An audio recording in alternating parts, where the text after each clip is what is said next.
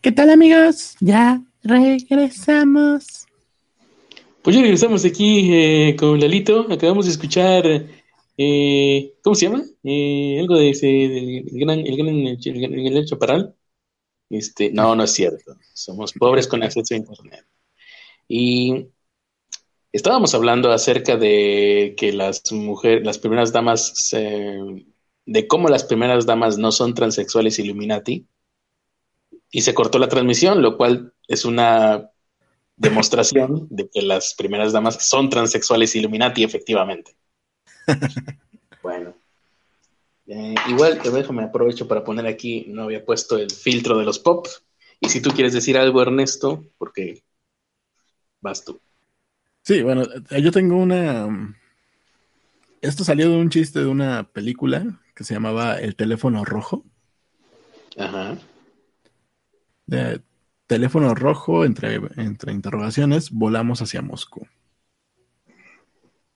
Ajá. Y bueno, en esta película hacen un chiste de que ¿alguna vez has escuchado de la fluoridatación del agua? Y la gente se lo empezó a tomar en serio y hay quienes realmente creen que el flor, el flor añadido al agua, al pasta de dientes, tiene un, un propósito oculto. Más allá de ponerte los dientes amarillos. Más allá de... Más bien es al revés, ¿no? Te los blanquea. Que había una, no sé si es el flúor o había algo que me habían dicho la gente de que de Chihuahua, creo, o de Guadalajara, no recuerdo, que algo le ponían al, al agua que les provocaba los dientes amarillos pero era un químico pues para desinfectarla, pero que tenía ese efecto secundario molesto. Pues bueno, hay gente que deja todo de que te pongan los dientes amarillos. Eh, y creen que el flor tiene el propósito de controlar nuestras mentes. Sí, demasiado. Dirigirnos de una forma lenta pero progresiva hacia el nuevo orden mundial. Por eso no deben beber agua del grifo le adjudican demasiado poder a un simple compuesto químico, ¿no? Ahora, lo, que, lo malo aquí es que ya no sé dónde estamos transmitiendo y no puedo ver el chat. Pero sí. bueno, esto, esto, inicialmente se vio en esta película que te decía. Eh, era un general que se llamaba Jack Ripper. ¿Jack qué? Jack Ripper, como el destripador. como Jack el ah, destripador. Sí, sí. Jack Ripper. Y la gente, pues, lo tomó demasiado en serio. Ah, es como esta película de. Ay, ¿cómo se llamaba? Capricornio 1, creo que se llama. Que de ahí surgió la teoría de que el, viaje a la luna había sido falso. También.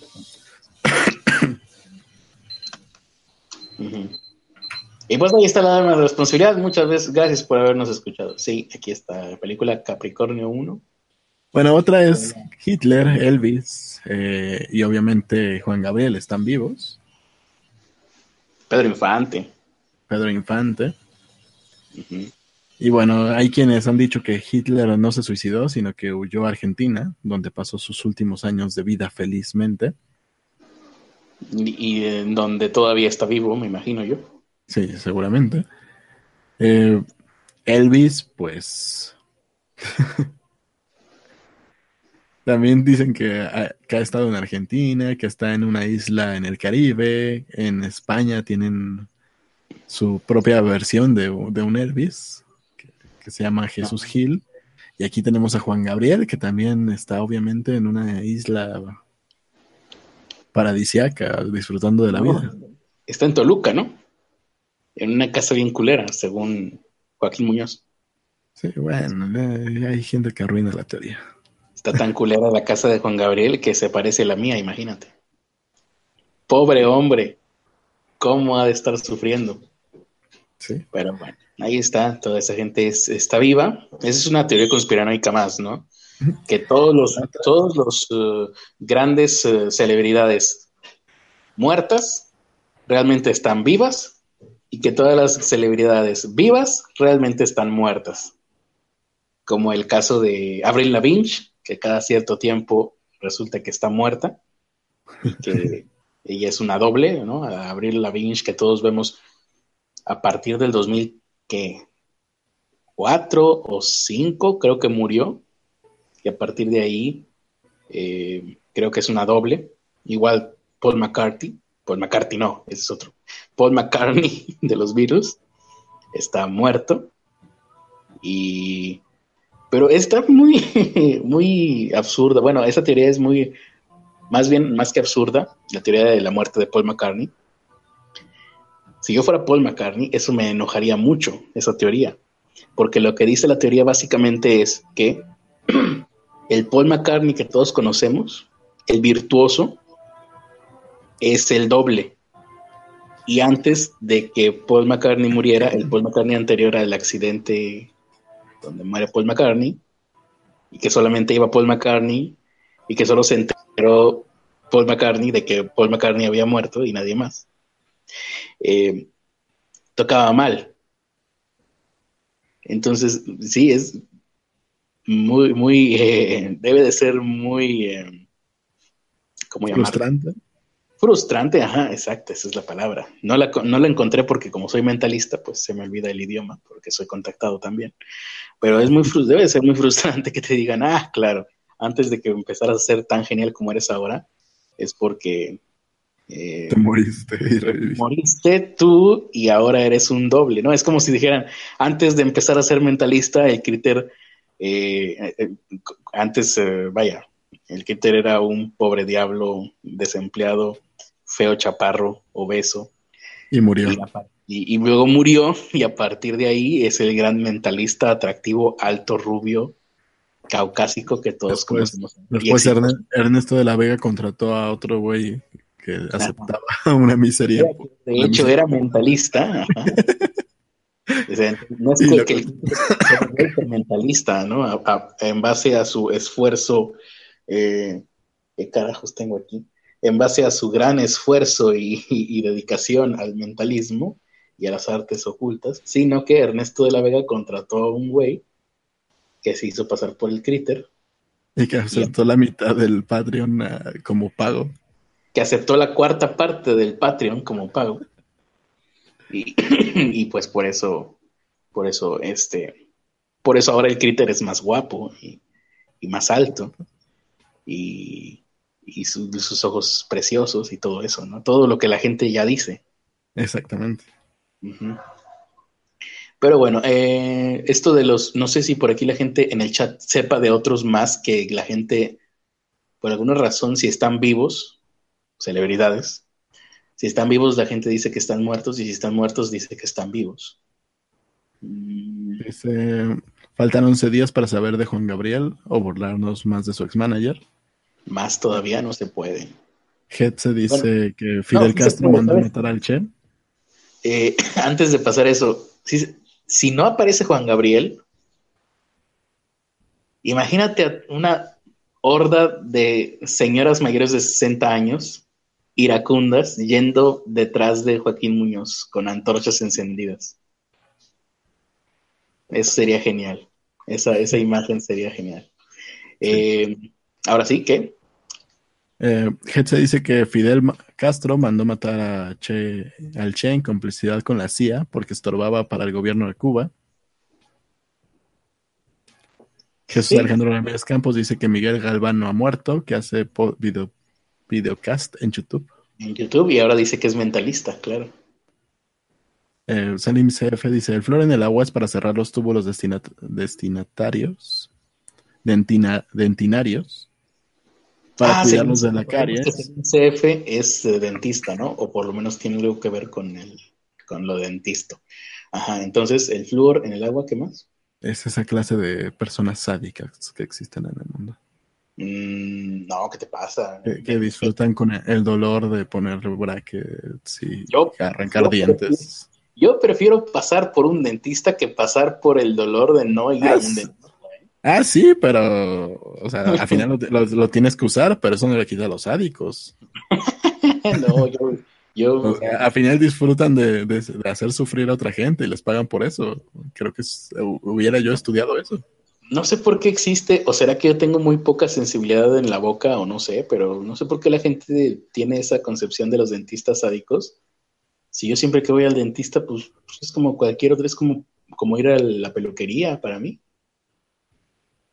O sea, realmente no hay mucha molestia. Como la gente. Creo que te falta sensibilidad. A lo mejor es eso, ¿eh? Porque a mí me han puesto empastes y todo bien, ganando como siempre. Sí, huele a, nada más huele a quemado, pero ya. ¿Te han puesto la cosa esa que gira así en ching? ¿Cuál? No me acuerdo cómo se llama. ¿Pero para qué? Un mini, un mini taladro. Pues te la tienen que poner para hacer empastes, ¿no? Creo que sí. Sí, sí. Sí, nada más estás y de repente como que hueles a quemado, pero pues ya. Nada. Y sales con tu empaste feliz sabiendo que... Te falta sensibilidad, yo todavía recuerdo el dolor. Pero bueno, el fin, el punto es que lo que dijo. No sé que te anestesiaron mal, porque te anestesian para eso, ¿no? Para eso no. Me anestesiaron para quitarme las del juicio y para un chingo de cosas, pero para eso no. Ah, pues ya ni me acuerdo. No, pues a mí mis empastes son de cuando tenía 18 años. Bueno. Mm, entonces, ¿qué decía del de, el flúor? Es, para cerrar los tubos dentinarios, para cuidarlos de las caries, pero eso solo funciona en dientes recién erupcionados de niños hasta los 12 años y ya máximo 15 años.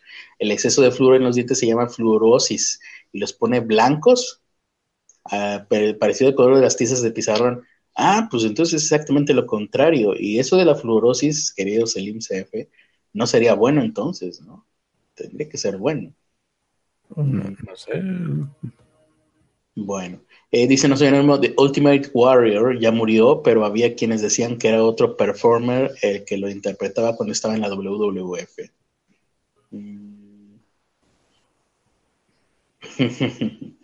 dice de Caceres, el señor Muñoz, o sea, el güey que dice que Juan Gabriel está vivo, saldrá con algo como no es el que, ah, no es que, es que al parecer Juan aún no está listo para salir, sufre dolor de cabello y no, siente, no se siente muy bien. Quizás dentro de algunos años, después de que yo muera, saldrá al público. Es, lo que Caceres piensa que va a decir Joaquín Muñoz. Dice Salim, Dice Salim CF que no, no, es su culpa el dolor que siente el paciente, pero que lo disfrutan, aún así. ¿Lo ves?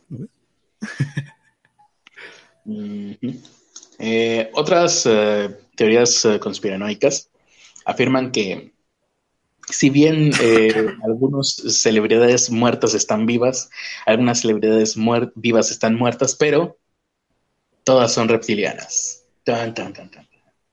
Eh, pero nosotros tenemos a nuestro propio reptiliano, a. Sí, pero digamos es un reptiliano, no sé si sea de las altas esferas, ¿no? Reptiliano grado 33, no sé. Nunca nos lo ha dicho tal vez nunca nos lo diga, pero las personas que creen en esta teoría de, los, de las celebridades reptilianas piensan que existe una raza ancestral anterior a la humana, ¿no? serían los Anunnaki, que tiene rasgos de reptil, como piel escamosa, ojos con estas pupilas en forma de rayita, y que se camuflan entre nosotros como celebridades. Esto es un síntoma más de la época oscurantista a la que estamos a punto de entrar y que yo ya había vaticinado eh, hace como 10 años, poquito más de 10 años. Y, y ¿a qué iba yo con esto? Ah, sí, eh, eh, claves que sabemos que claves con las cuales sabemos que estamos entrando en una era oscurantista. Neo-oscurantismo, pónganle, o en honor a su descubridor neocriteractustinantismo. Sí, eso suena muy bien. Neocriteractustinantismo. El criteracturantismo oscurant criter. Ah, el neo oscurant criter. Eso suena mejor. va, a ver genial en los libros de sociología. Muy bien.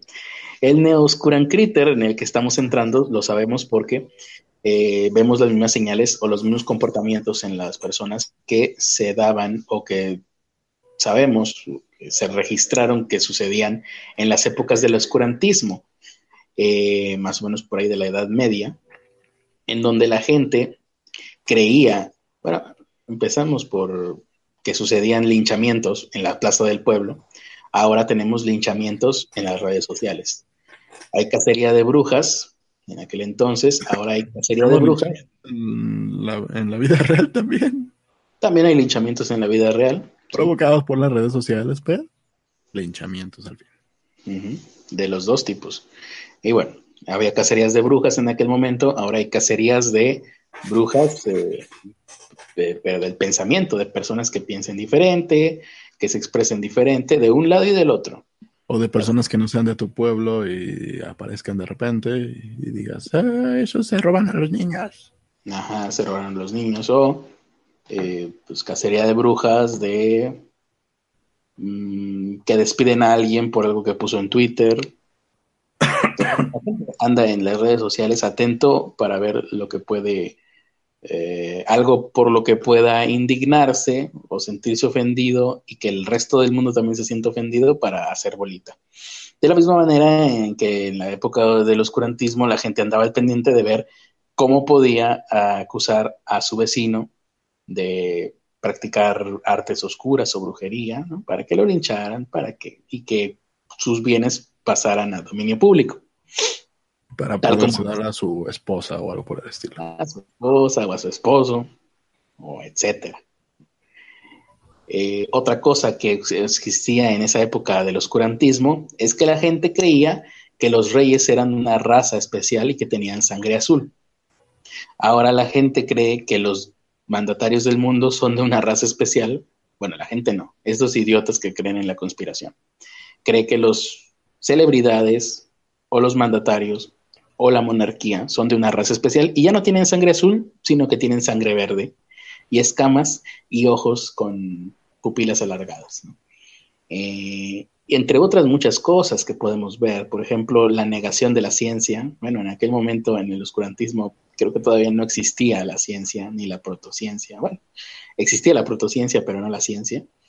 Eh, sin, em, la, no, sé en los lugares geográficos orientales, pero en Occidente, donde permeaba la religión judeo-cristiano eh, musulmana, gran religión, eh, pues se le daba preferencia al espíritu por encima del cuerpo. Eh, durante el oscurantismo no hubo culto al cuerpo, no, no había, ya, ya no digamos físico-culturismo, sino por lo menos personas que trataban de mantenerse físicamente saludables, no existía se negaba por eh, absolutamente. Y actualmente hay una corriente de personas que, bueno, actualmente siempre han existido, pero actualmente en las redes sociales están teniendo mucho eco una corriente de personas que eh, están tratando de... de gordofóbico. No, que están tratando de... Ajá, bueno, sí, que te acusan de gordofóbico si, si dices que estar gordo, ser gordo o estar gordo está mal pero también que tratan de convencerte de que eh, estar gordo es normal, o sea, vaya, en ciertos niveles de obesidad mórbida, no solo que es normal o que está bien, sino que además es bello. Y creo que yo lo puedo decir yo siendo un obeso mórbido, que la obesidad mórbida a mí no me parece ciertos niveles, incluso más bien ciertas formas, ¿no?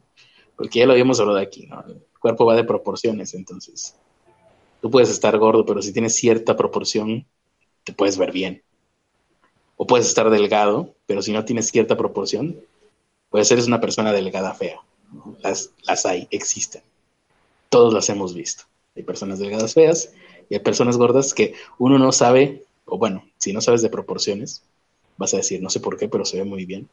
Bueno, es por las proporciones.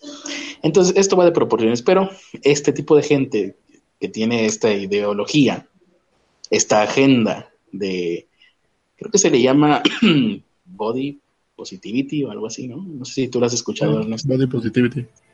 Body Positivity. Suena raro. ¿eh? ¿eh? pues pretenden que, que todos los tipos de cuerpos sean considerados bellos Cuando sí, es verdad que a algunas personas les puede gustar una cosa y a otras personas otra.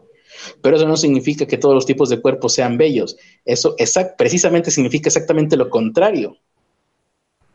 Que a distintas personas les gustan distintas cosas. Entonces, no todos, significa que no todos los tipos de cuerpos son bellos. Significa exactamente eso. Pero bueno. Eh, y, lo que más, eh, afortunadamente, yo estoy seguro de que esta ideología no va a durar mucho porque uno no puede fingir durante demasiado tiempo. Uno no puede convertir a Botero en un estándar. O sí, pero en este caso lo que tratas de hacer es convertir, eh, pretender que el Botero, por ejemplo, si a ti te gusta un cuerpo grande, bajo la corrección política tienes que fingir que un cuerpo pequeño también te gusta. Ok, sí, exactamente eso. O si te gusta una persona fitness, ahora tienes que fingir que una persona gorda también. Ah, sí, igual, todos son hermosos, sí. Sí, finjamos. O si, no te gustan las mujeres musculosas, piensas que una mujer musculosa parece vato, ahora tienes que decir, ah, y sí, claro, las mujeres musculosas me parecen algo eh, deseable, sí. Mm, yo creo que este tipo de cosas no pueden durar mucho porque no puedes fingir durante mucho tiempo. Y si empiezas a fingir y a querer ser políticamente correcto, lo que va a pasar es que eventualmente vas a estallar.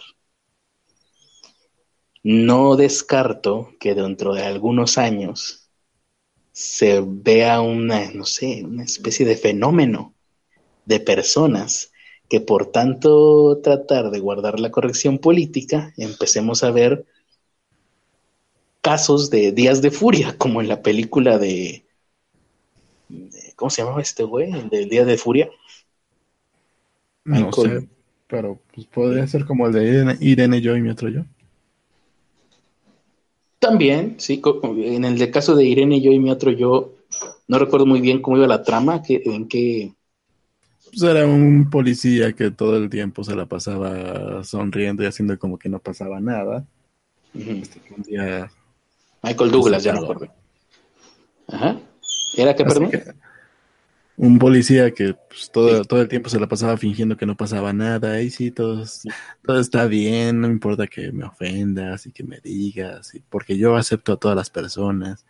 Y, y, cuido, y cuido a mis hijos que dicen que son mis hijos, pero que es, por alguna extraña razón son negros todos. Ajá, ya me acordé, sí, sí.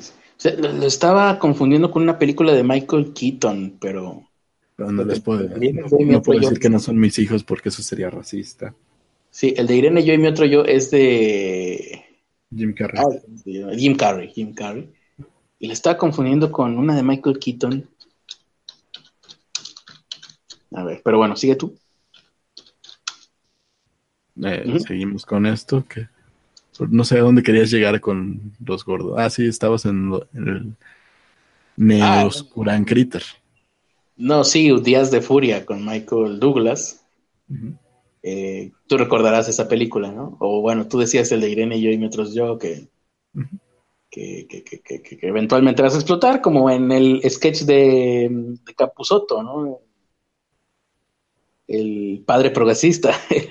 el sketch del padre progresista que, que finge frente a su familia que es progre, que es liberal, y de repente le llega la hija con un güey a dormir a la casa y el hijo le fuma droga ahí en sus narices y la esposa este, participa en tríos y, pues el güey tiene, finge todo el tiempo de que, ah, sí, está muy bien, ah, porque somos libres todos, y luego va y se encierra en su cuarto y se martilla los genitales y se pone a gritar que regresen los militares, y etcétera, ¿no?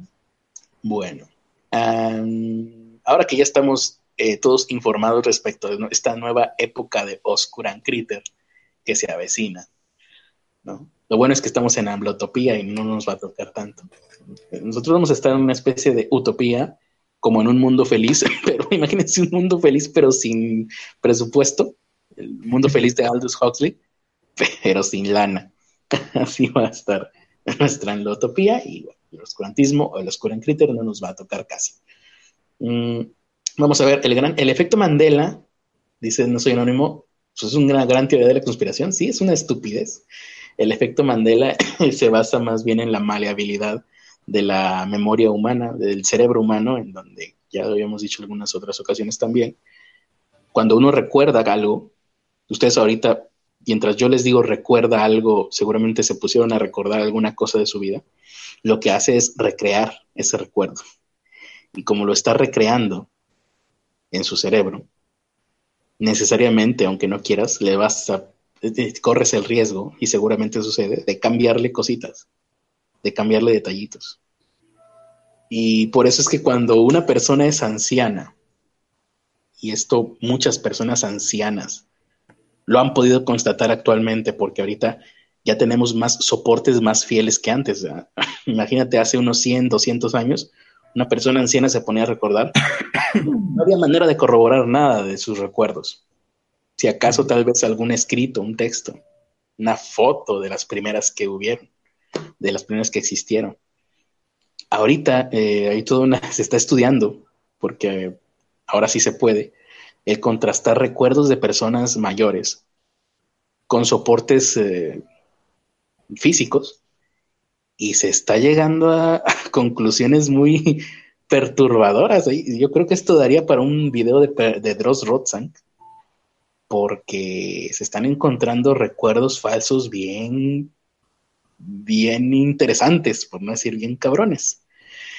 Eh, Richard Dawkins, hace, hace poco vi una entrevista que tuvo, que, no me acuerdo, creo que con Penn Gillette, el mago. Penn Gillette y Richard Dawkins pues son amigos y creo que coincidieron en un evento de Google y por ahí debe de haber una entrevista con ellos. Y Richard Dawkins platicaba respecto a eso porque se pusieron a hablar de magia y de, de cómo los magos, los mentalistas, claro, podemos confundir a la gente, a implantar recuerdos dentro de sus mentes, ja, ja, ja. Y, y Richard Dawkins platicaba que en alguna ocasión identificó un recuerdo falso que él tenía tuvo una conferencia junto con eh, Christopher eh, Hicks, creo que se llama, eh, ya falleció, también era otro, otro ateo militante, igual que Richard Dawkins, igual que Penn Y él decía, pues estuvimos en este evento y yo tenía el recuerdo de que en algún momento alguien le, le preguntó algo a Chris Hicks y tenía el recuerdo de que el güey se levantó y le empezó a gritar a alguien en el público. Yo tenía el recuerdo como, no sé, un momento incómodo. Y lo platicaba como una anécdota. Hasta que un día, platicando esa anécdota y que Christopher Hicks también estaba ahí, le dijo, oye, a ver, creo que eso no pasó, no recuerdo exactamente así.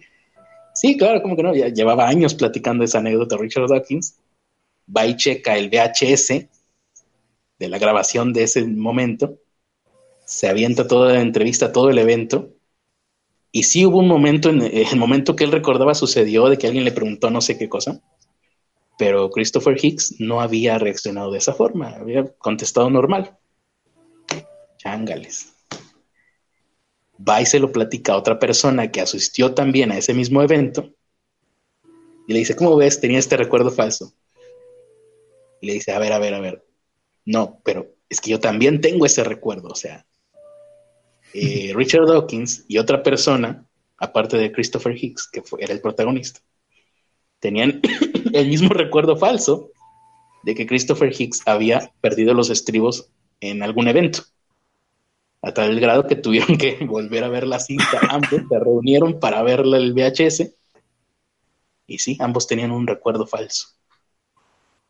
Lo cual comprueba que lo que dice, dice No Soy Anónimo es falso. El efecto Mandela es real y es controlado por los Illuminati. Eh, sí, oye, no puedes confiar en tus recuerdos. Ya, ya tienes otra cosa menos en la cual confiar en el mundo, ¿eh? Tus recuerdos.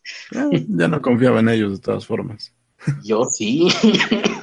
hasta, hasta hace poco ya empecé a... Creo que será muy buena idea o, o esto del, del videoblogging o de la gente que graba su vida diaria, creo que es mejor idea de la que yo pensaba. O sea, yo siempre dije, pues hacer un videoblog de tu vida diaria, pues como que no, como que qué hueva. si ya me parecía una hueva grabar tus vacaciones, antes, antes de que existiera Internet y YouTube, pues yo veía que la gente iba a sus vacaciones con la camarita, ¿no? Con la handycam para luego quedarte guardado el VHS ahí en tu casa. Pero pues, no va a ser tan mala idea porque porque nuestros recuerdos son muy volátiles. Vamos a ver qué dice aquí la gente en el chat. Héctor Vega, pero usted puede decir que no le agradan los gordos porque tiene poderes de mentalista, dice Héctor Vega. Ah, no, mira. Eh, ah, ah, qué interés, qué bueno que Héctor Vega hizo este, este punto. Cuando alguien dice que no le gustan los cuerpos gordos, no significa que no le agraden los gordos, ¿eh? Solo hace referencia al cuerpo. Eso es muy importante porque la gente cuando escucha a alguien eh, hablar algo en contra de los cuerpos grandes o obesos en Internet, inmediatamente salta a la conclusión, esa es otra falacia. ¿Cómo se llama esta? Eh, Entonces tú odias a los gordos y odias a Homero Simpson. Esa es una falacia de conclusión adelantada, ya me acordé en donde alguien dice, pues que no, eh, ¿te gusta, se te parece sexy tal persona? No, como que, como que tiene mucho, le sobran kilitos, ¿no? Tiene kilitos de más. Entonces tú odias a los gordos. No, eso no significa que los odies como personas o, o como, como seres pensantes, ¿no? Como mentes. O que todos los gordos sean feos. O que todos los gordos sean feos. Por ejemplo, tú puedes decir, ay, a mí no me gustan las mujeres gordas pero de repente aparece Adele y es una mujer que está, que tiene sobrepeso, pero que, es muy bella. ya no tiene sobrepeso, pero sí. Y que ya no tiene tanto sobrepeso, pero como, quiera, para los estándares eh, de belleza de, del mundo homosexual en el que vivimos, los hombres y las mujeres tienen que parecer eh, andróginos. o por ejemplo, Christina Hendricks, Mm, no es delgada, pero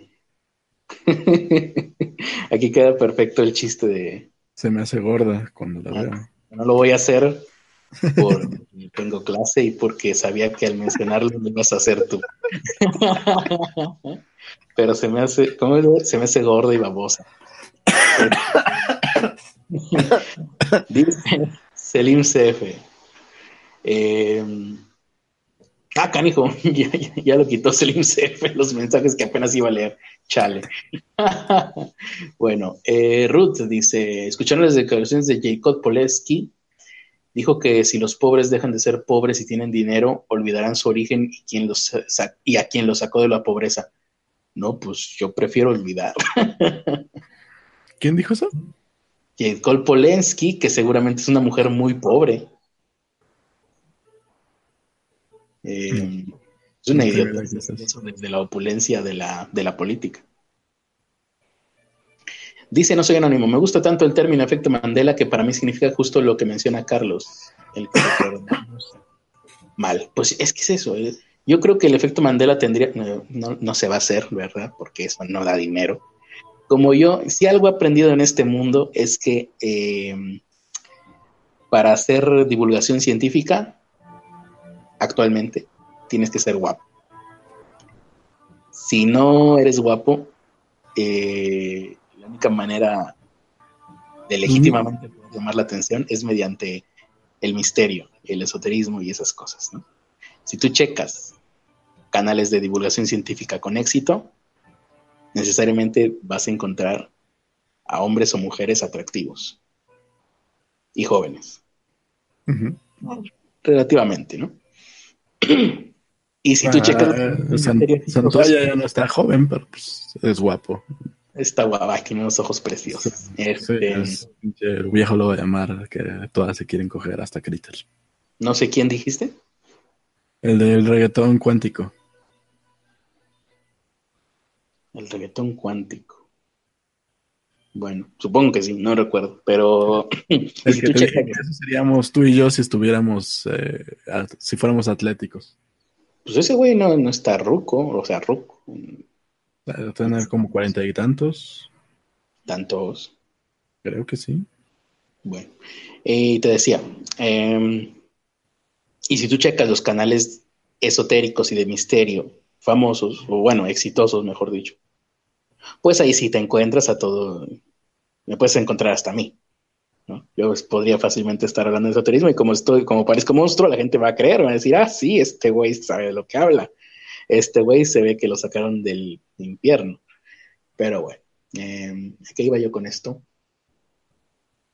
Ah, de, Dice este, que robot de Platón y C de ciencia no son guapos.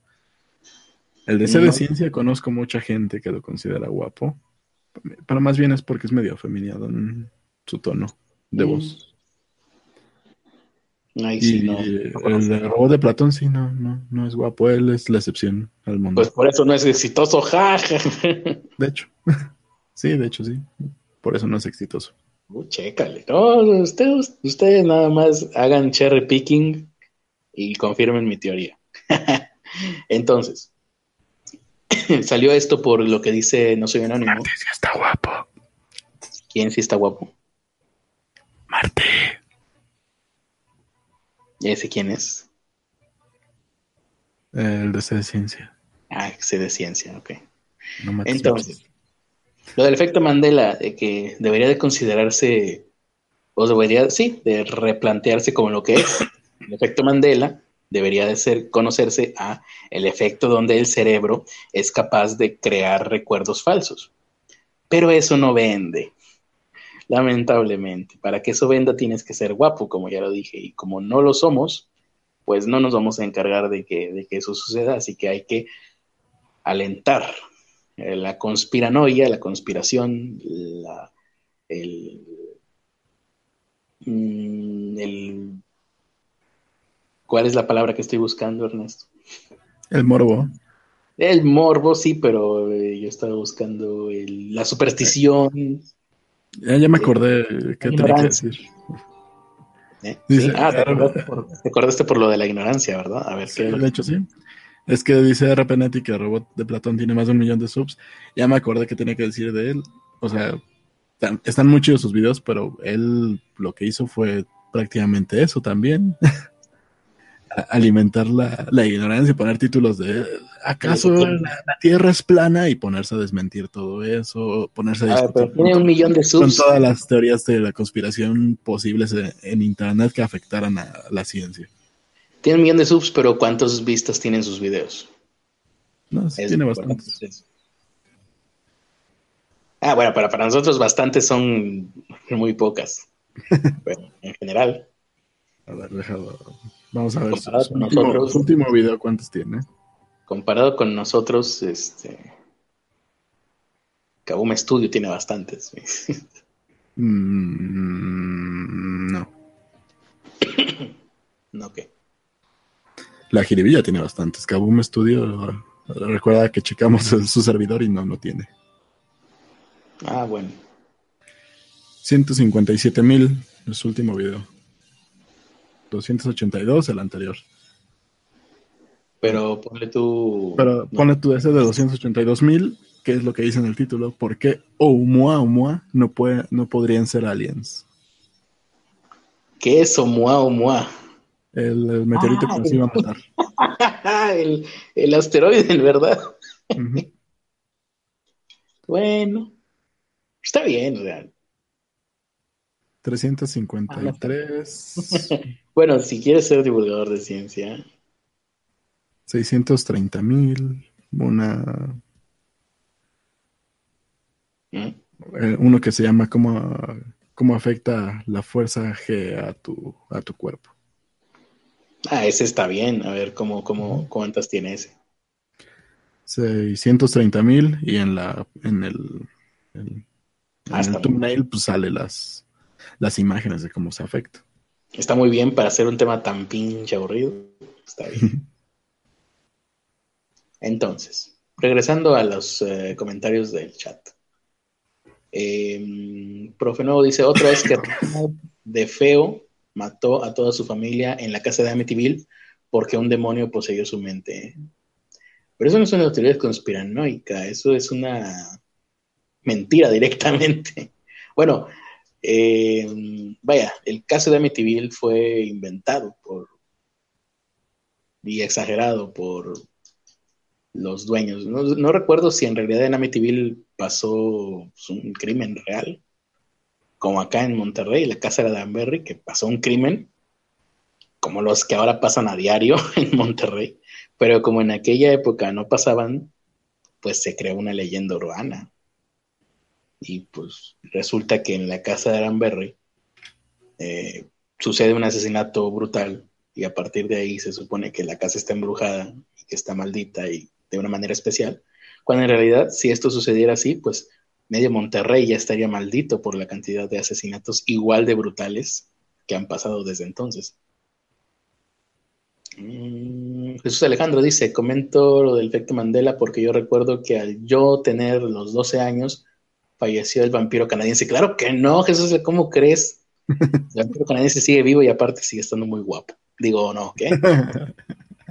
eh, profe Nuevo dice, más tarde, la familia Lutz reportó eventos paranormales. Ellos fueron los que lo inventaron.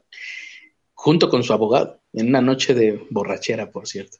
Y uno de los hijos de adulto declaró que esto empezó a suceder porque el padrastro se inició en la telequinesis. Ah, mira, pues aquí en mi casa no ha pasado nada raro. Yo, yo ayer subí un video donde mm, movía una pequeña pieza de metal con la mente y atrás de mí no pasó absolutamente nada. No se levantó ninguna cuchara. Yo no vi nada en, ese video, más allá de que moviste una moneda ahí con tu mano. Un anillo. Eso, un anillo. Ah, se ve que le pusiste atención. ¿Y luego qué? José Morales. ¿Qué? No sé qué. Ah, MP3, ¿qué tiene MP3? No sé. No estoy entendiendo. Creo que estaba tratando de hacer un chiste, pero no lo entendí. No sé, Morales. Ah, creo que. El mentalista se comportó de manera mesurada con su versión malvada. ¿Y, eso qué significa? ¿Eso es una frase de Twin Peaks o qué? estábamos hablando del body positivity y no mencionaste tu versión malvada. A ver, dice aquí, Aldo Bartra no es tan joven ni tan guapo, dice ese fulano, ante lo cual yo digo, ¿quién es Aldo Bartra? Ahí está. Eh, creo que es el mismo, el robot de Platón. Ah, a ese se referían. Ajá. Ah, pues ni siquiera sé O sea, teniendo un millón de suscriptores, yo no sé quién tantas las visitas que están en sus videos. Lo que hace es que sube un chingo de contenido. Mm, ah, pues así este, siendo constante y trabajando duro, pues hasta yo, ¿no? No, aquí lo que se trata es vivir de tu cuerpo. Exactamente. Ese es el objetivo, el objetivo principal de todo ser humano debería de ser ese. Muy bien. Dice Ruth Hernández, Citlali, ¿qué? Ah, sí, Jade Cole se llama Citlali, efectivamente. Que Jade Cole no se olvide de su origen su nombre real es Citlali. Se puso pues, creo que para, para encajar en la pues, en los círculos de poder eh, eh, ¿Por qué se me están yendo las palabras el día de hoy? Seguramente es por las proteínas que estoy tomando. los círculos de, poder um, eh, judíos que hay en México. ¿Por qué se me olvidó la palabra judía? Creo que están interfiriendo con mis ondas mentales. Déjame pongo mi, sombrero de aluminio para, para evitar a los uh, a los subcubos. Mm.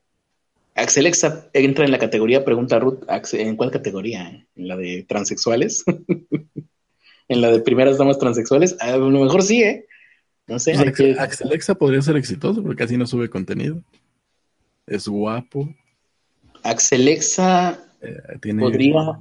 contenido intelectual. Si yo fuera manager de Axelexa, este, sí, sí lo, sí haría que, explotara esa parte de guapura que tiene o que puede llegar a tener o que se puede eh, aumentar, ¿no? Mediante producción, maquillaje y todo eso. Sí, iluminación. Si fuera guapo, olvídense, si yo fuera guapo sería putísimo. Bueno, en fin. Entonces. el Israel Sul, Israel Sul dice, ya lo invitan a Europa. ¿A quién? ¿A quién invitan a Europa? Al No robot sé. de Platón, Ah, supongo que sí. me imagino. Ya se me fueron los... a nosotros, ¿no? A nosotros ni siquiera nos invitaron a, al avión presidencial a ver si podíamos entrar a la subasta. ¿Qué? Ah, la subasta del avión, claro. Claro. Pero bueno, yo tengo aquí otra teoría que es que Saddam, Saddam Hussein, Sí. tenía una puerta intergaláctica. Ah, por eso fue que lo ahorcaron. No, espera, eso es- tendría que ser exactamente al revés. Si tuviera una puerta intergaláctica, tendría que haber podido evitar que lo ahorcaran. Pero bueno, continúa. ¿Cómo es esto? Pero, hay una teoría de la conspiración que el gobierno de... A ver, espérame. Tan, tan, tan. Gobierno de Tel Aviv, Irak, Irán, Que me, me mandó otra link, otro link, espérame. Chipre, Estados Unidos, México, Tal vez. Panamá, Haití, Jamaica, Perú, República Dominicana, Cuba, Caribe, Groenlandia, El Salvador. Bueno, al, pa- al parecer, eh, Sa- Saddam Hussein tenía fotos con Aznar, Blair, Barroso y Bush. En, Ajá. Ya, pero lo de la puerta intergaláctica, eso es lo que me interesa. según esta teoría, Saddam Hussein había logrado apoderarse o fabricar una puerta hacia otras dimensiones. Ajá. Y por ese descubrimiento que, que tenían, es por, por lo que Estados Unidos, a, a pesar de haberse tomado fotos con él y de decir, ah, sí, sí, somos amiguis, como cuando descubrió esta puerta inter- intergaláctica, Estados Unidos dijo, intervención, y vamos a chingárnoslo. Y por eso, El petróleo no tiene nada que ver, entonces. ¿no? El petróleo no tenía nada que ver, tampoco el negocio del opio, ni nada de eso. Ni las rutas comerciales, ni nada. Ah. ni las rutas comerciales, todo tenía que ver con La puerta. tener una puerta intergaláctica. Oye, pues eso me inspira a componer una canción que se llame La Puerta Intergaláctica. ¿Sí? La Puerta Intergaláctica, ¿cómo iba? Eh, Pero la la pu- Puerta Intergaláctica no es culpable. ¿Quién sabe qué? esa mera. Ya se me olvidó cómo iba la Puerta Intergaláctica Negra, chico. Y bueno, otra de las teorías es que la heroína es una arma del Estado. La heroína Wonder Woman. No, la heroína, la de las drogas. Ah, la droga heroína, ajá. Sí, esa Es a la que, a la que Joey es adicto, pero shh, Sí, no sí, debemos sí. de decirlo. No, nos dijo que no lo dijéramos, pero eso no lo vamos a decir, pero sí, sí, sí. Bueno, antes en, en los años 80, la heroína causó muchos estragos en, en todo el mundo.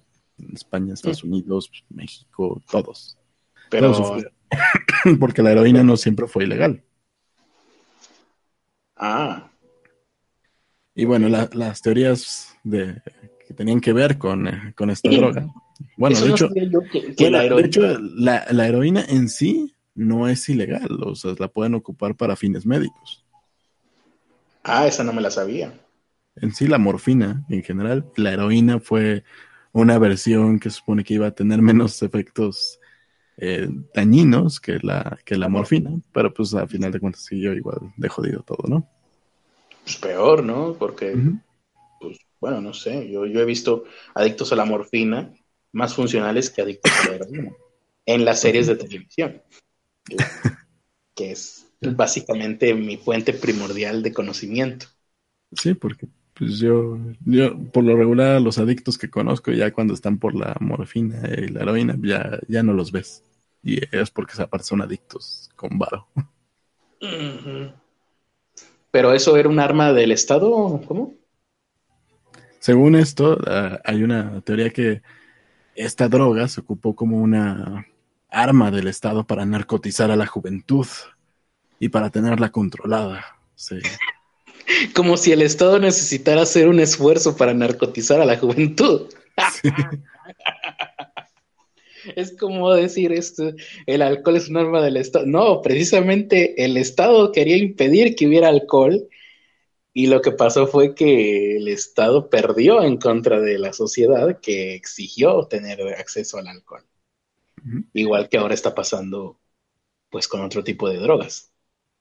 O sea, la, la legalización de las drogas que se viene para todos los países del mundo es un, algo que está exigiendo la sociedad y el Estado está tratando de... Pero bueno, supongamos en el reino del revés de las teorías conspiranoicas que la sociedad, el pueblo bueno, no quiere ser drogado, que si quiere ser drogado, desde antes de que hubiera gobierno, la gente quiere siempre estar drogada. Cualquier Todos escape de, de esta pinche realidad absurda es bueno.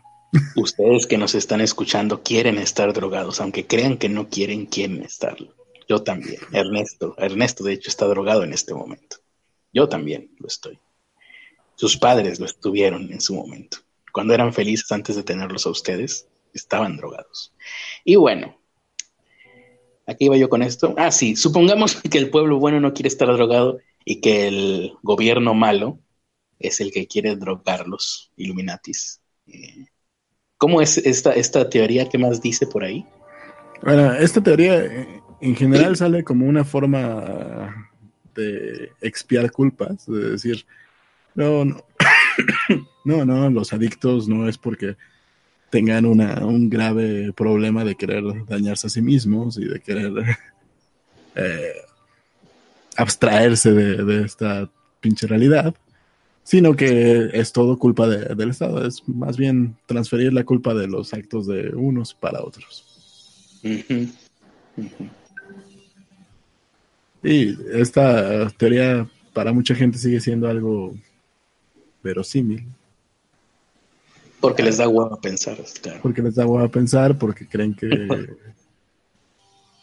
que, que, no tienen la posibilidad de decir que no. Hay quienes sí no, no tienen porque están, no sé, atrapados de alguna manera. Alguna enfermedad que te obliga a tomar algún fármaco el resto de tu vida está, está culerísimo. Sí. Pero fuera de eso. Por ejemplo, aquí Israel Zul dice: antes de legalizar las drogas, primero vendan cerveza a las 24 horas. Pues sí. Todo el mundo. ¿No, se vende a las 24 horas? Eh, creo que no. No sé. No. ¿No puedo ir al Oxxo ahorita y pedir una? Creo que... No estoy seguro, ¿eh? Buena pregunta. Como yo no tomo, porque soy superiormente, soy superiormente moral, aunque en realidad la frase es moralmente superior, pero así de chingón soy yo. Eh, como yo no, tomo, no, no, sé, pero sí he visto, ¿eh? Por lo menos en ciertos establecimientos, si no te venden después de las nueve, creo. Oye, yo, tengo una queja acerca de mi, alcoholismo. A ver. Ah, bueno, puedes empezar diciendo, buenas noches, soy Ernesto de la Vega y soy alcohólico. No, el mundo sabe que soy alcohólico. Bueno, buenas noches, soy Ernesto de la Vega y soy alcohólico. Buenas noches, Ernesto. Me, me rehabilité un poco por la pobreza, pero sigo siendo alcohólico. Ajá. Ah, bueno, eso me recuerda que en esta reunión de Alcohólicos Anónimos, este, al final vamos a pasar la séptima, recuerden. Ahora sí, decía. El punto es que pues, antes eh, una botella de, tinto, aunque sea de uno chafa, te, te valía más barato que una caguama y por eso pues yo iba por botellas de tinto porque eran más baratas y ya me, la chingaba Te hacías la, te hacías la ilusión de que no soy alcohólico, soy soy gente fina, así. Eh, ¿Cómo se llaman esos? Los que toman. No, no, sí, bueno. Mamadores. mamones, sí, pero el nombre, ¿no? Eh, bueno, no recuerdo, pero sí. Sí, sí, sí. No soy alcohólico, soy, soy. Y ahora eh, todas esas de vino barato que, que de las cuales yo me hice fan de algunas marcas, como la sangre de Cristo. Te pasaste de Así se llama, güey, está bien no, No sé qué así se llama. Y, aquí creo que la han comprado Pero la, pues, han comprado es, un, para no Es un vino muy dulce, entonces es como súper, súper sí. sí, sí, lo sé. Creo que la gente que le gusta el vino de verdad me, lamentaría son, porque, son porque señoras, me gusta, ¿no? Son señoras de 65 y más las, las que toman ese vino de sangre de Cristo. Pues no sé, pero creo que lo, los catadores me lamentarían porque, porque me No, gustan te- ese tipo de cosas. Te sacarían a patadas de sus de sus Yo- patas. Yo, yo- yo no sé nada, nada de catar, simplemente busco algo que sea así mi adicción y que no sea un tonalla. Sí, sí, lo único que, la única diferencia entre un Tonayán y sangre de Cristo, pues es la etiqueta y el colorante que le ponen seguramente. Eh, Es un poco más dulce, menos Le amargo. echan azúcar, le echan colorante y le ponen la etiqueta sangre de Cristo y tome señora de 65 y más. Aquí está su Antes. ¿qué, qué te gusta? Pues ah, todavía a principios de este año estaba como en 50 pesos. Ajá, ¿y qué pasó? Ahorita ya está en 90 pesos, 110 pesos, güey. Mm, es más, a lo mejor si ahorita voy a, al- a la vitrina de mi casa, creo que me creo que me voy a encontrar una de esas botellas. Ah, Ya, tu- sí. Tuve que mudarme a- al Tetra Pak de nuevo. Ah, te pasó. Y aún así sigue estando caro el pinche Tetra Pak. eh. Me costó 55 varos. Esto, esto ha sido más humillante que, bueno, autohumillante que, que una reunión de alcohólicos anónimos. Creo que, creo que de las peores pedas que me he puesto me la hice con un, un galón de Florida. o De Florida 7. De Florida hay un vino, vino tinto de, Ah. de Florida. Ah, ya, ya, ya, ya. De, la misma marca de los jugos. De los Florida 7. Ajá. De hecho, Sí. ellos sacaron su vino en Tetra Pak también. Venden, venden un galón y creo que nos acabamos entre tres personas uno de esos. Y fue así como, ah, de las... Terminé mal. Ma- Pero no con cruda, sino con, con culpa, ¿no? No me dio cruda, me dio culpa. Ajá. Sí. Florida, vino Florida, es, no, no, no lo conocía yo. Pero suena a una cosa que quiero ver en vivo. Por los, por, por la anécdota, ¿no? Por los lunes. Sí, por, por, por mi pobreza. Entonces Eh, ya, ya solo me alcanza para, para el vino Florida a partir de ahora. de hecho, lo que dice hacer. yo no sé nada de eso, ¿eh? Pero lo que dice Israel suena muy lógico, no sé si sea verdad, que el vino de Tetra Pak es para echarlo en los platillos que llevan vino, Eh, sí, dicen que primordialmente.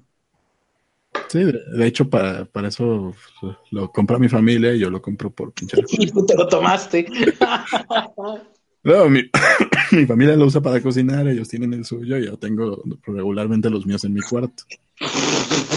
Ay, Dios mío. Es el equivalente a echarte aceite capullo en el cuerpo para broncearte, pero bueno. Pues sí, sí, sí, sí. Ay, ay, ay. Estuvo peor que una reunión de alcohólicos anónimos. Eh, y bueno, recuerden que eh, a la salida de, aquí de la reunión tenemos en venta el, el gran libro azul de AA.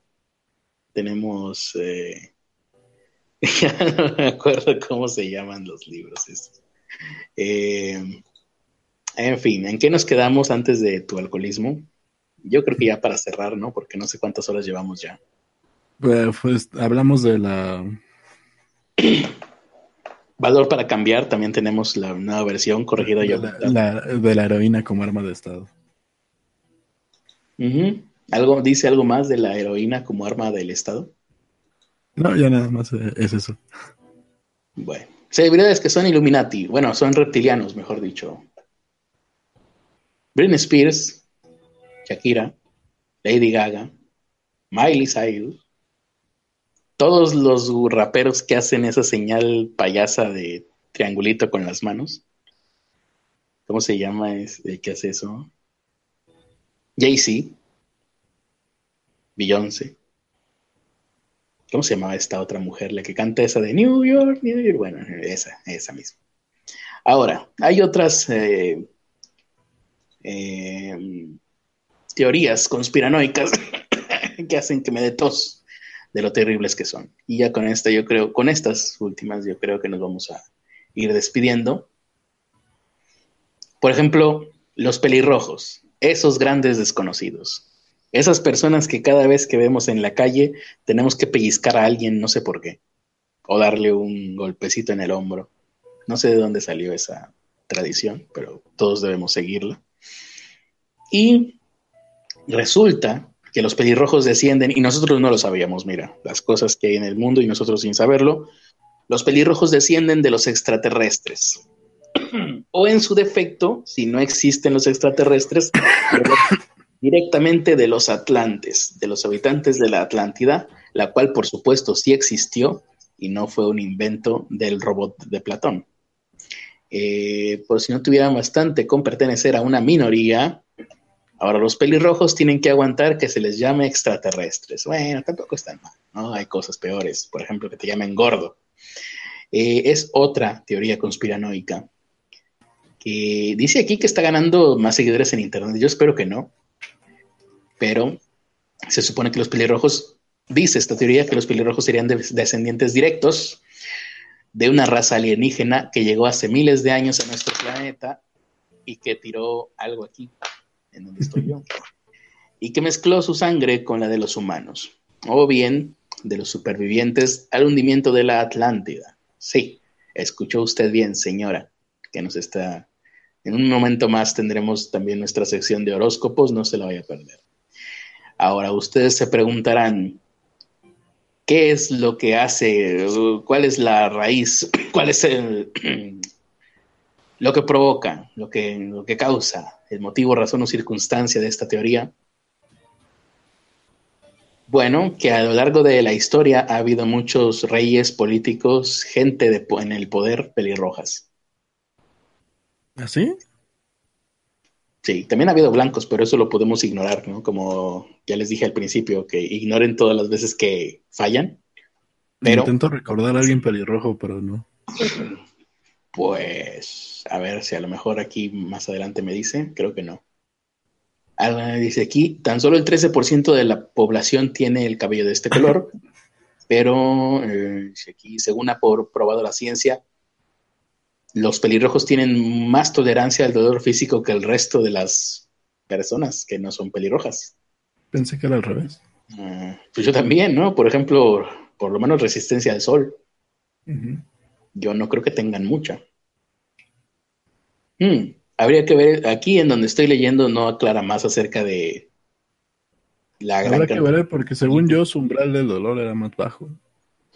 Sí, Sí, sí, de hecho en la película de Al Diablo con el Diablo, que seguramente en inglés tenía un nombre más decente, la de... ¿Cómo se llama este güey? Brendan Fraser. sí. sí. el Brendan Fraser, el que, el que de joven era guapo y ahora da lástima, Brendan Fraser, claro, él. En esta película, pues cuando lo retratan o el diablo lo convierte en el ser más sensible del mundo, convierte en un pelirrojo. ¿Recuerdas? No, sé si recuerdas esa parte. Sí, de la... sí, sí, me acuerdo de cuando lo vuelve.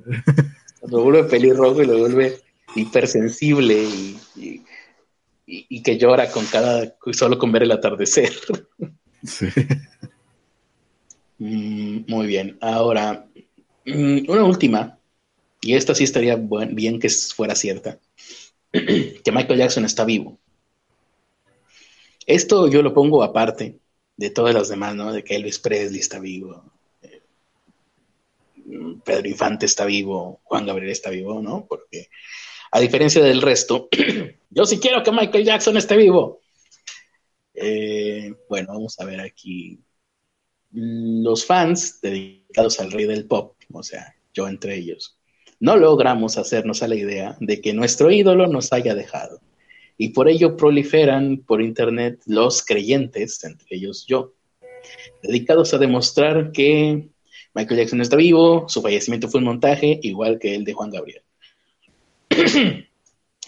Mm, hay testimonios, hay videos y hay fotos de personas que afirman haberlo visto, lo cual no significa nada.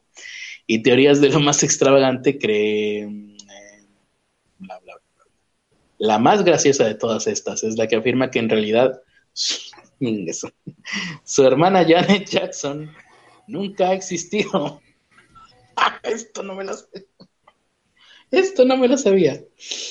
La teoría es que su hermana Janet Jackson nunca existió y que se trata de Michael Jackson con peluca y pechos falsos. O sea, que en el 2004, cuando Justin Timberlake arranca el sostén de Janet Jackson, era Michael Jackson. Al que todos vimos. Y Sí. que por cierto fue el origen mismo de la creación de YouTube. Exacto. O sea, Michael Jackson fue el que provocó, igual que en su momento este, Steve Jobs fue uno de los eh, principales motivos de que se creara eh, Pixar.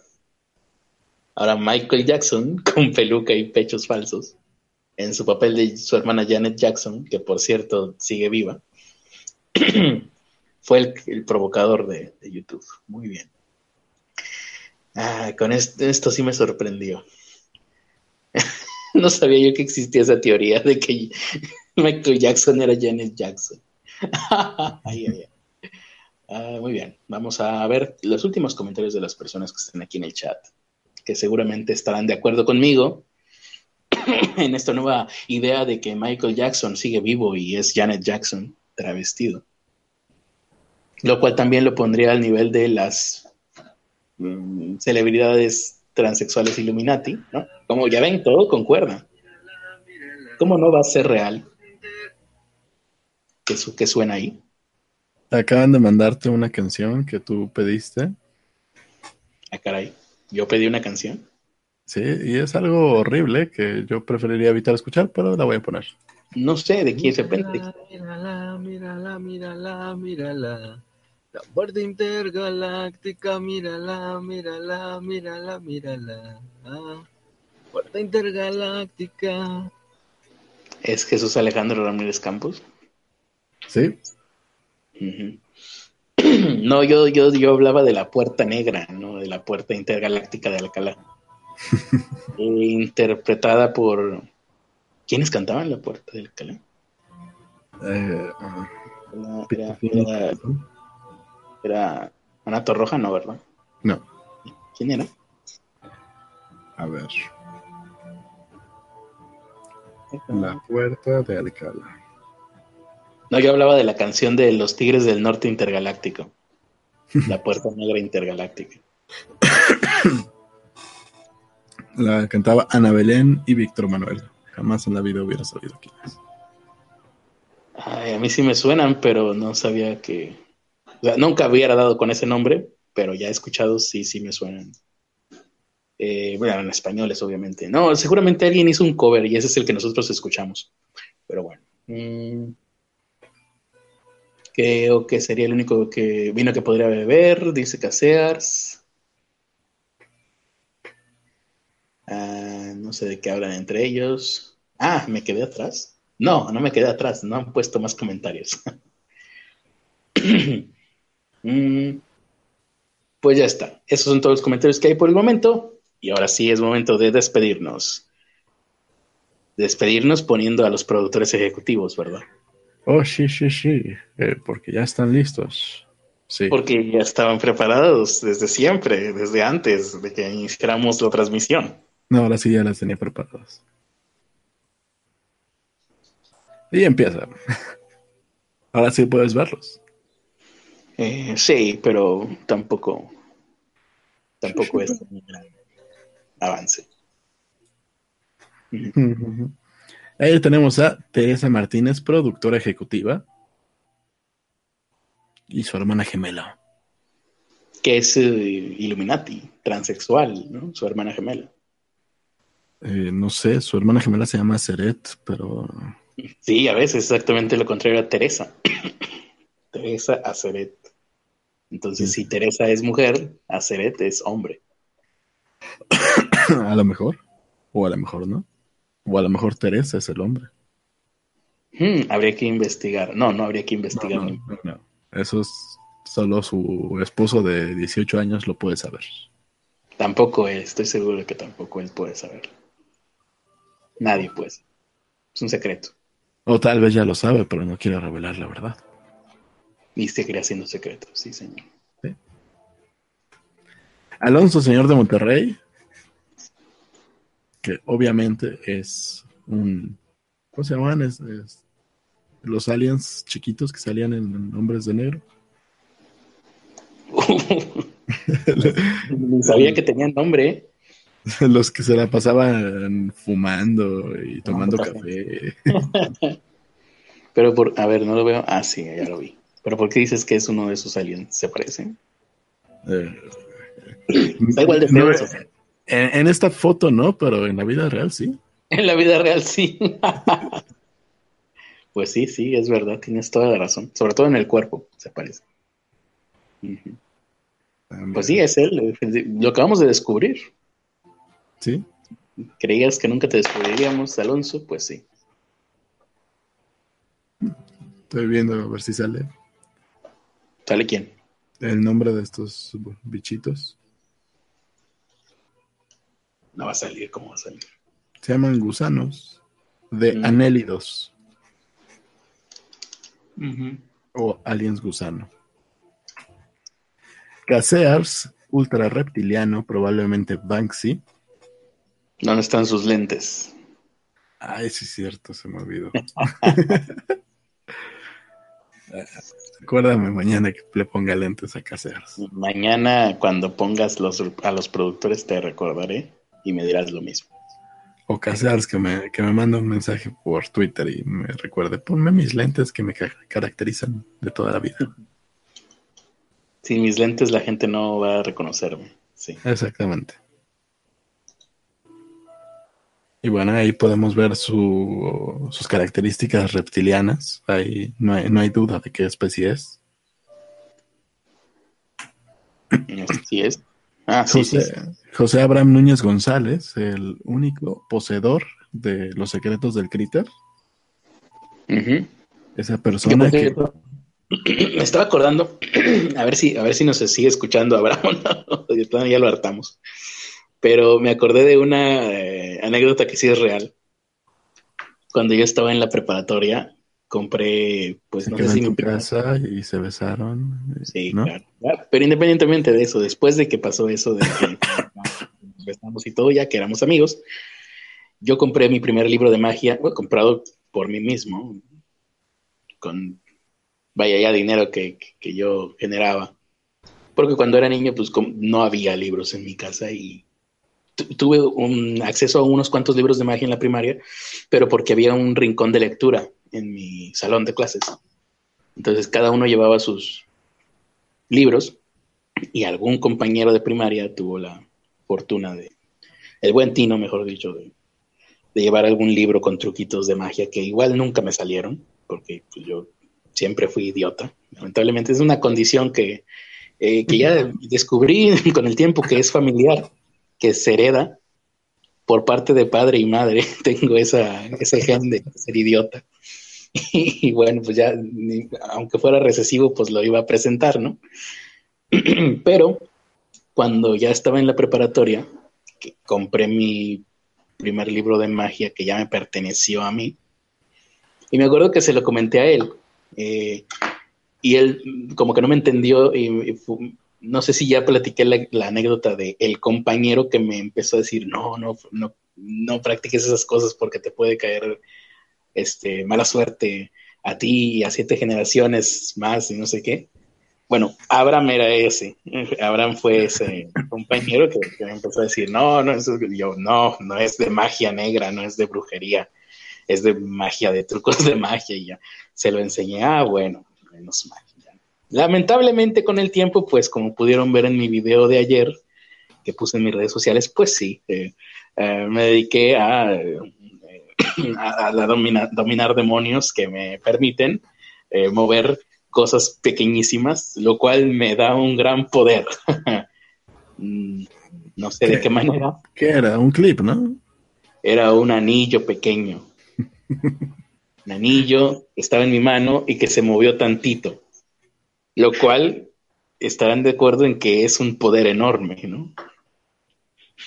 Eh, pero la moviste con la mano. Puedo crear, este, puedo crear. eh, Es- Estaba en tu mano y vi como nada más estabas moviendo tu mano ahí poquito y se movía el anillo.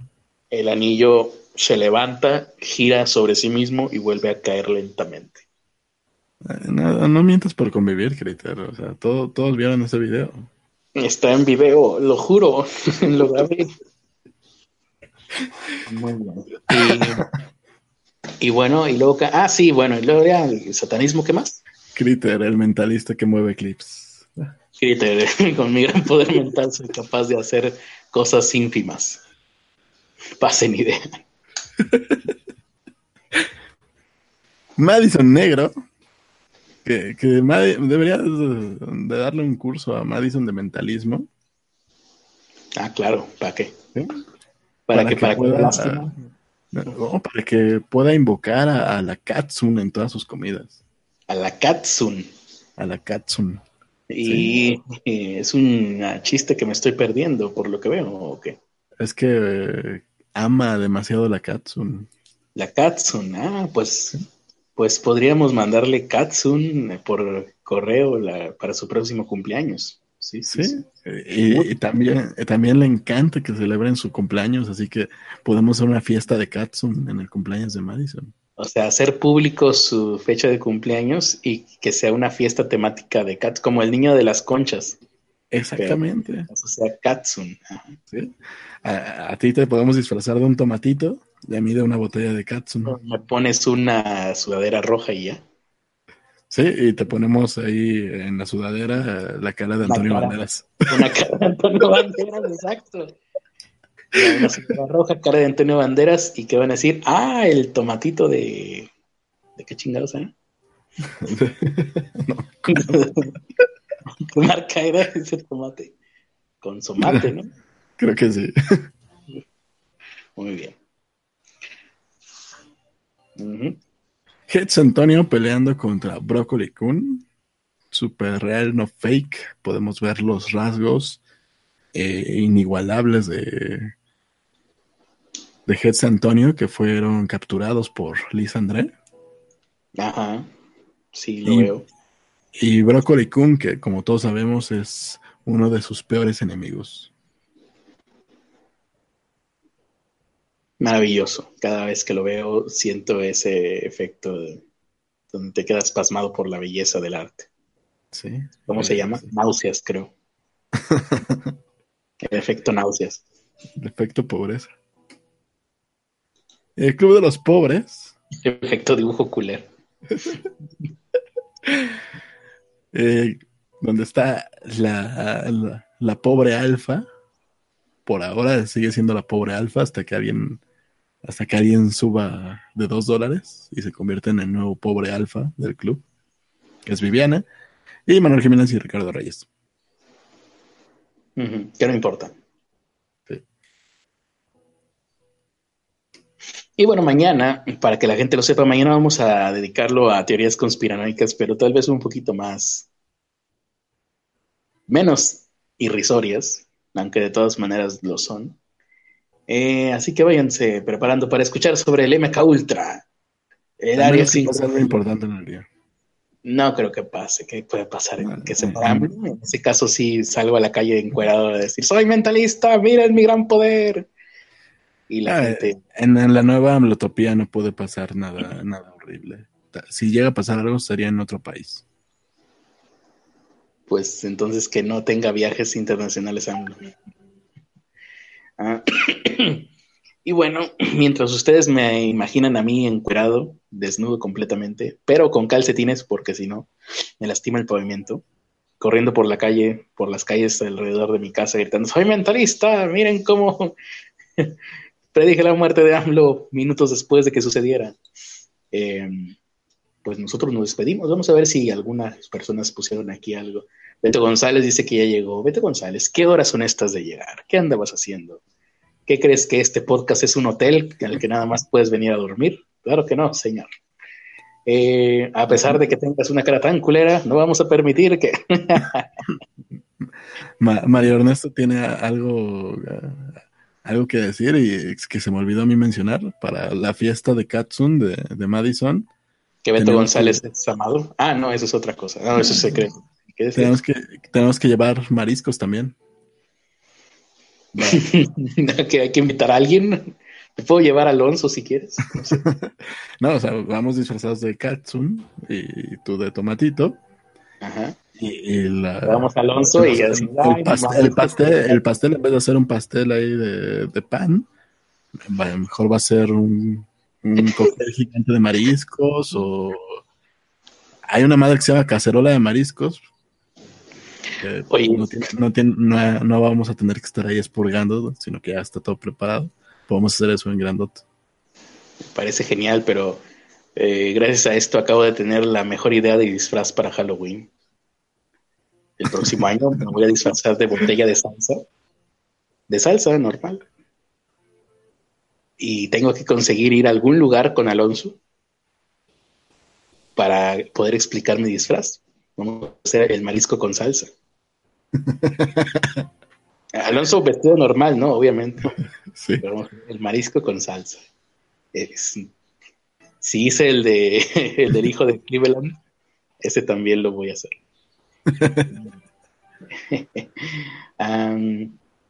Dice Héctor Vega, dejen de decir cats. ¿Cómo es? ¿Cómo es la palabra, Ernesto? Katsun, Kat- Katsu, como con M al final, ¿no? No, con N al final. con N. ajá, Katsun. Dice Héctor Vega, dejen de decir Katsun, que me acuerdo del libro de farmacología, porque se llama así. Ah, el libro de farmacología de Katsung. Muy bien.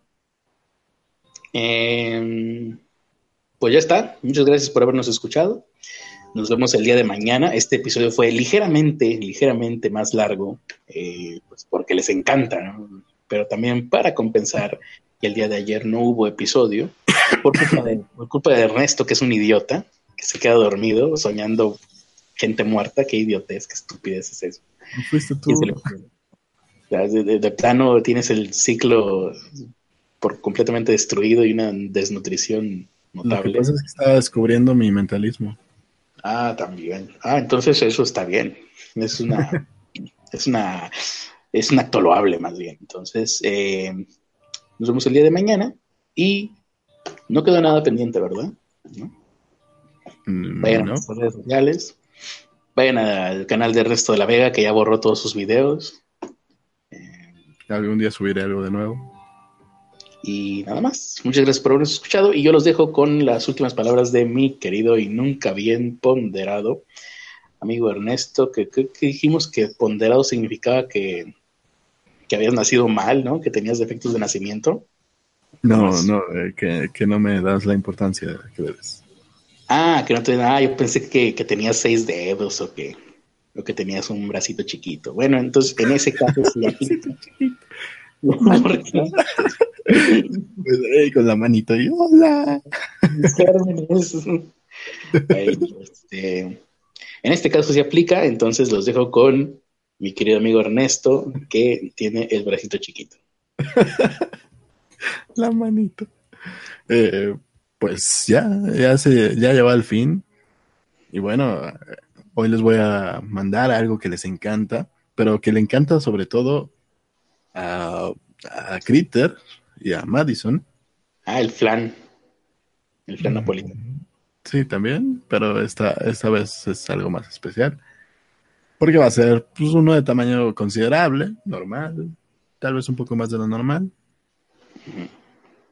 Pero generoso, ¿no? Y todo va a estar bañado en Katsum. Un Ah. buen nepe con Katsum. Qué asco. Qué asco la katsu. Qué- Nepe con Katsum, como le encanta el Critter.